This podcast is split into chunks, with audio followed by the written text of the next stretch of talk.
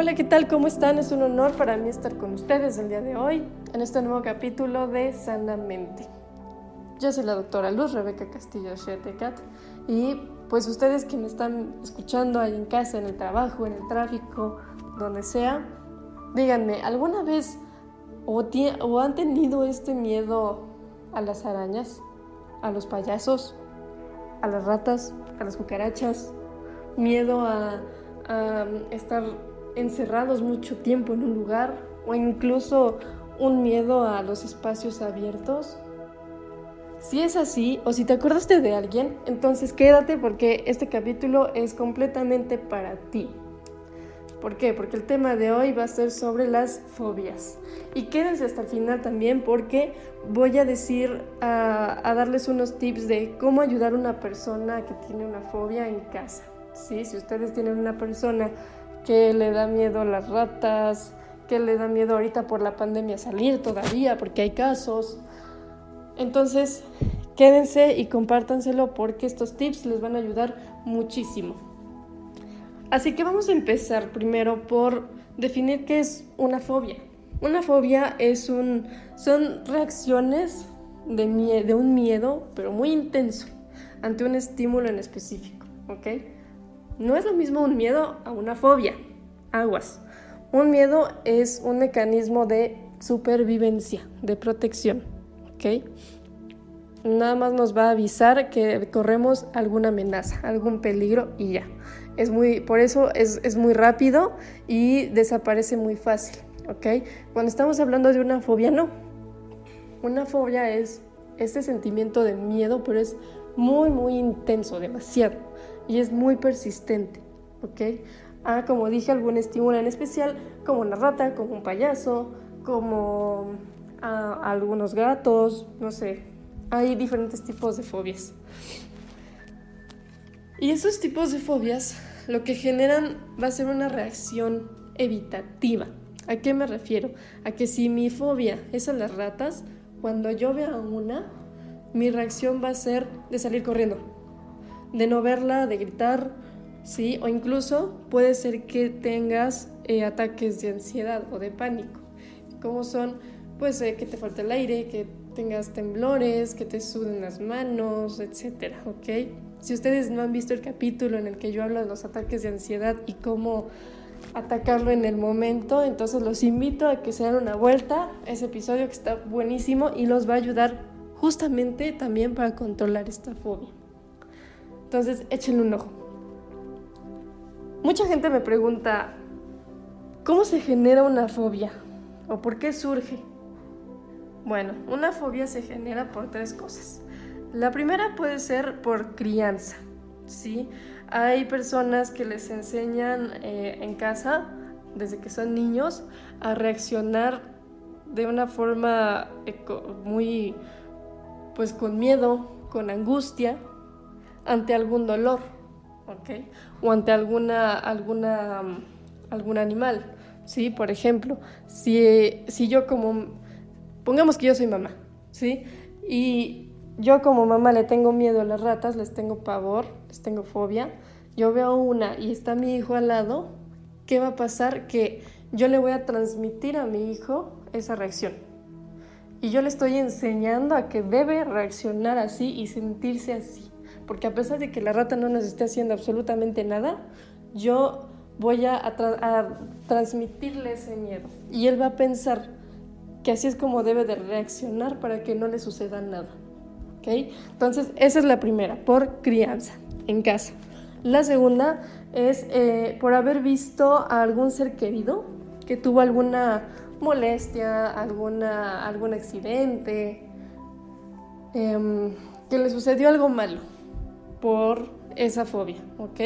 ¿Qué pasa? Que como yo vi que le hizo daño, mi cerebro lo va a tomar como una amenaza, como una, una alerta de que a mí me puede pasar lo mismo. Entonces, ¿qué pasa? Que yo voy a tener esa misma fobia, ¿sí? Sin que a mí me haya hecho daño, ¿sí? Es simplemente porque lo vi en otra persona. ¿ok? Y el último, muy importante, es por alguna situación traumática. En la pandemia pasó mucho esto.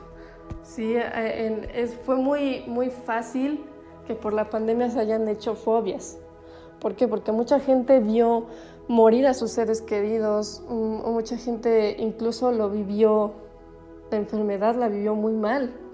Sí, realmente sí les hizo mucho daño, sí les generó otras enfermedades, ¿ok? Y es muy fácil que ante algún evento que para ti represente algo muy malo, puedas agarrar esta fobia, ¿ok?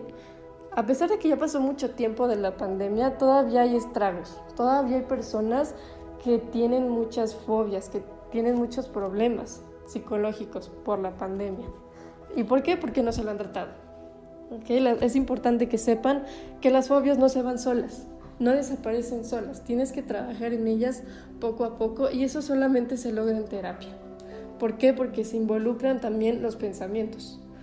Se busca trabajar en, en cambiar los pensamientos que no son lógicos, que no son racionales, y cambiarlos por pensamientos más productivos, pensamientos que van más a tu favor y que van a cambiar la perspectiva que tienes de la, a lo que tú le tienes esa fobia. ¿ok? También pues se requieren de otras estrategias que van adecuadas a cada uno de ustedes, dependiendo del caso. Entonces por eso es muy importante pedir ayuda, pedir ayuda, animarse a, acercarse con los, con los especialistas, con los psicólogos, como conmigo, por ejemplo, yo les, les podría ayudar muchísimo. Y pues también, si no es de ustedes o si conocen a alguien, también alentarlo. ¿Ok? Existen muchos tipos de fobias, muchísimos, demasiados. No me voy a centrar en cada uno de ellos, pero me voy a centrar en los que son más más clásicos, por así decirlo, más vistos. ¿sí? El primero se llama fobia simple, que es que un miedo está causado por una situación u objeto en especial, como bien lo mencioné, el miedo a las ratas. ¿ok? Eh, este miedo está en el momento presente o puede ser de forma anticipada. ¿sí? ¿A qué me refiero de forma anticipada? A que si por la pandemia a mí me generó un miedo a a salir. Entonces mi miedo va a empezar a, a darme pensamientos irracionales, pensamientos que no son lógicos, antes de salir, ¿sí? Si yo necesito salir a algún lado y yo tengo esta, eh, esta fobia, entonces yo voy a empezar a, me voy a anticipar y voy a empezar a pensar que algo me va a pasar, que me voy a enfermar, que voy a terminar en el hospital, etc. ¿Okay? A eso me refiero con forma anticipada. El segundo tipo de fobia muy común es agorafobia, que es un miedo persistente en los espacios abiertos. ¿Sí? No nada más es al espacio abierto, sino lo, lo que le rodea, como pueden ser pues plazas, aviones, el transporte público. ¿Por qué? Porque hay un miedo a no poder tener el control, el control de que algo malo no te vaya a pasar. ¿Ok? porque para ellos es, esta señal de aguas que algo te puede pasar y como no tengo un control, entonces me voy a empezar a sentir mal. ¿sí? Otro tipo de fobia es la claustrofobia. Yo creo que esta ya la han escuchado muchas veces, que es eh, un miedo intenso a los lugares cerrados. ¿sí? Un miedo irracional a que te van a, te van a aplastar las cuatro paredes, a que no vas a volver a salir, a que no vas a ver la luz del día, ¿sí? Estos son ejemplos, ejemplos que me han dicho mucha gente. El siguiente tipo se llama afefobia, que es un miedo irracional al contacto físico. Por la pandemia se dio mucho este tipo de fobia. E, es decir, es un miedo a, ser tocado o tocar a los demás. ¿sí? El hecho de abrazar o dar un simple apretón de manos, eh, por lo general Em, empieza a dar una obsesión por la necesidad de distanciarse, de tomar esos metros, ese metro de distancia que había antes en la pandemia. ¿sí? Es muy importante resaltar que este tipo de fobia se da eh, en lugares en que no es posible tener esta distancia, ¿sí? como en un elevador, como en un salón, o como en un baño, ¿sí? o sea, cosas así. Entonces, ¿qué pasa por la mente de este tipo de fobia? Que si yo le doy un apretón de manos, aunque sea a mi hermano o a mi mamá, yo sé que me voy a imaginar en mi mente al coronavirus en sus manos y yo voy a imaginar o voy a pensar que me lo va a transmitir y que como no voy a tener suficiente cuidado, entonces me voy a enfermar. ¿Sí? Son pensamientos, como dije, de miedo, de miedo persistentes, de miedos que no son lógicos. El último tipo de fobia, también muy común, se llama hipocondria, que es un miedo irracional ah, y una preocupación excesiva a padecer algún tipo de enfermedad grave. ¿Cómo puede ser esto del COVID? ¿Cómo puede ser, no sé, tener cáncer o, alguna enfermedad cardíaca? ¿Sí? ¿Y qué pasa? Que este miedo lleva a las personas a analizar de forma continua su cuerpo a fin de detectar algún síntoma de algún tipo de enfermedad. ¿Ok? Lo que suele causar estas, eh, eh, lo que suele causar esta fobia es, son continuas visitas al médico, a pesar de que tú no tengas nada. O sea, tú puedes ir con el médico y él te va a decir, no tienes nada. ¿Qué pasa? Que es más que nada psicológico. Tú puedes sentir este dolor en alguna parte del cuerpo y hacerte estudios e ir a con miles de doctores y te van a decir lo mismo. Es que usted no tiene nada, es algo mental. ¿Sí? Entonces ese puede ser un indicio de hipocondria. ¿Ok? Así como también lo puede generar que, que busques en internet información sobre la enfermedad que quieres tener, sobre el dolor que tienes. ¿sí? Y, eso hace que alimentes esta idea de que me voy a enfermar porque tengo estos síntomas y el siguiente síntoma va a ser este y, y sé que voy a tomar tal cosa, ¿ok? Entonces es importante que si tú te identificaste con estos tipos de fobias, con, con hipocondria, con la afefobia, con la claustrofobia, todos estos, vayas con un psicoterapeuta ¿sí? Porque nosotros te vamos a ayudar a cambiar esta perspectiva y a que lo logres mediante ciertas técnicas. Siempre y cuando tú tengas una mente muy abierta, porque eh, estas técnicas llegan a ser un poco difíciles. Entonces, primero es que aceptes que lo tienes y luego que quieras la ayuda. No se van a arrepentir, les prometo que van a vivir mucho más tranquilos. Recuerden que las fobias no se van solas, no es un miedo como tal por sí solo, sino que es algo que va mucho más allá y por ende no se puede desaparecer solo. Pero ahora viene la parte interesante, la parte bonita, como le digo. Que si yo tengo una persona que, que, tiene fobia en casa, mi hijo, mi primo, mi hermano, mi mamá, ¿cómo lo puedo ayudar? Primero, anima a la persona a buscar ayuda. ¿Sí?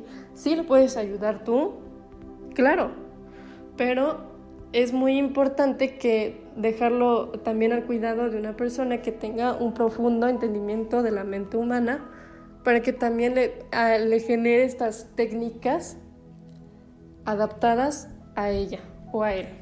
¿ok? Eh, el segundo tip es hablar del tema, ¿sí? Un ejemplo, para todas aquellas personas que les tienen miedo a los aviones, que son muchísimas, y estás en compañía de tu mamá, de, tu hermana, de tu amiga, de tu compañero de trabajo, ¿sí? Y vas a volar. Entonces, a ti como acompañante, como madre, como padre, como, como compañero de trabajo, a ti te toca apoyarlo y que empiece a hablar del tema, ¿ok? Sin críticas, sin que lo juzgues. ¿Por qué? Porque estas personas tienden a sentirse culpables de que se sienten miedo se sienten mal, se llegan a sentir incluso hasta tontas. Entonces, lo primordial es que lo escuches y trates de entender el miedo de esta persona, ¿ok? Solamente vas a escuchar. Tienden a, también a, a ser muy duros con ellos mismos. Entonces, trata de que cuando estés hablando con esta persona, trata de aterrizarlo a, a, los pies en la tierra lo más que se pueda. ¿Y cómo? Pues puedes empezar a acercar a la persona al miedo de forma gradual, ¿ok? ¿Cómo puedes empezar? Si ustedes eh, van a un viaje de trabajo y tienen que ir al avión y tu compañero te dice que me da mucho miedo el avión, entonces si esta persona está dispuesta, si está abierta a, empezar a tratarlo, lo que se puede hacer es que empieces a darle ciertas, le pongas ciertas eh, fotos de las alturas del avión, eh, incluso poner en, YouTube algunas escenas de aviones para ver cómo se siente. ¿sí? es muy común que mientras suceda esto, la persona empiece a respirar muy fuerte, a respirar muy rápido, a no querer hacerlo ya.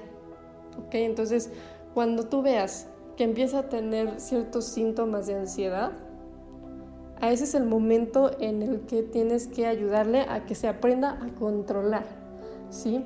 No le solapes nada, no, no, no le digas que ya no van a hacer nada, ¿por qué? Porque, como les dije, las fobias no se van solas.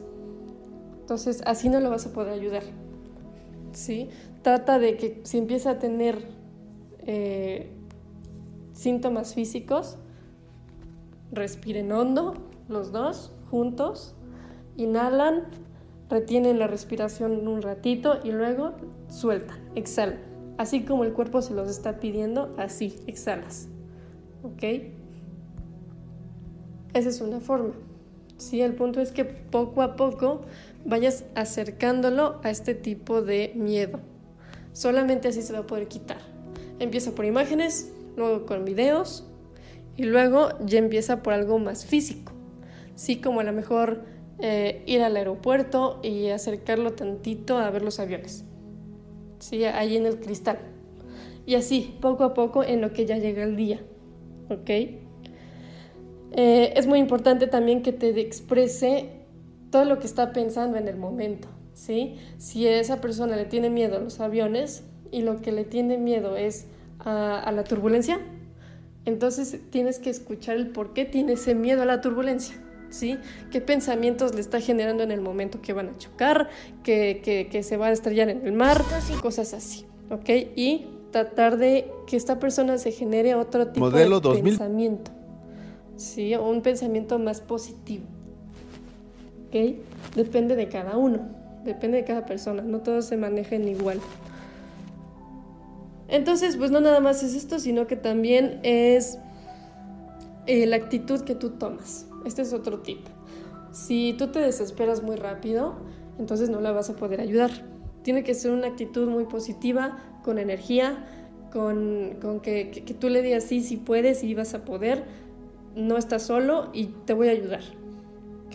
Es muy importante que tengas tu, tu actitud sea abierta y trates de entenderlo y tener empatía. Es decir, que yo voy a tratar de ponerme en el lugar del otro, en el pensamiento del otro, para poder entenderlo. ¿ok? Y sobre todo, no busques culpables. Trata de, entender a la persona y no echarle la culpa. ¿ok? Ni a la persona, ni a lo mejor a, los papás que se lo pudieron haber ocasionado o algo así. ¿ok? Digamos que esos son unos cuantos tips de cómo ayudarlos, ayudar a una persona con una fobia. Recuerden que en un inicio estos tips pueden ayudar, sí, pero no se los van a quitar por completo. Y lo importante aquí es quitárselo. ¿Ok? ¿Y cómo se logra mejor? En terapia. En terapia se busca cambiar la forma de pensar, la perspectiva que se tiene de ese miedo, de, de ese objeto. Y mediante ciertas técnicas parecidas a las que les mencioné, de, acercamiento, acercarse de forma gradual al objeto, se empieza a tratar, ¿ok? Pero va mucho más allá de eso, ¿ok? Es, es poco a poco, es un proceso un tanto lento, pero créanme que no se van a arrepentir. Y no hay nada mejor que vivir tranquilos, que vivir con la mente relajada, vivir con la mente tranquila, ¿sí? Y, poder vivir. De eso se trata, de disfrutar y de vivir. ¿Ok? Si le tienes miedo al avión, a las alturas, no, te centres en eso. Céntrate en el, en el, viaje, en lo que vas a hacer, en que vas a ir a la playa y te vas a echar en la arena tomándote una cerveza tú solito. Y que vas a, a descansar de, de, tanto trabajo que has tenido, ¿sí? De tanto estrés que has pasado. Este tipo de cosas son las que me refiero con empezar a cambiar la perspectiva, a cambiarle el pensamiento. Yo soy la doctora Luz Rebeca Castillo Shetecat y es un deleite para mí estar con ustedes. Si tienen dudas, preguntas, si quieren agendar su cita porque se identificaron con alguno, alguna de estas, de estas fobias o del tema en general, no duden en encontrarme en mis redes sociales. Pueden mandarme mensaje a Facebook, me encuentran como Mente Sana como Vida Sana y en Instagram me encuentran como Mente Sana Vida Sana punto Será un honor para mí atenderlos y por favor sigan compartiendo, sigan dando like, que es una información que les va a ayudar a todos. Así que nos vemos a la próxima.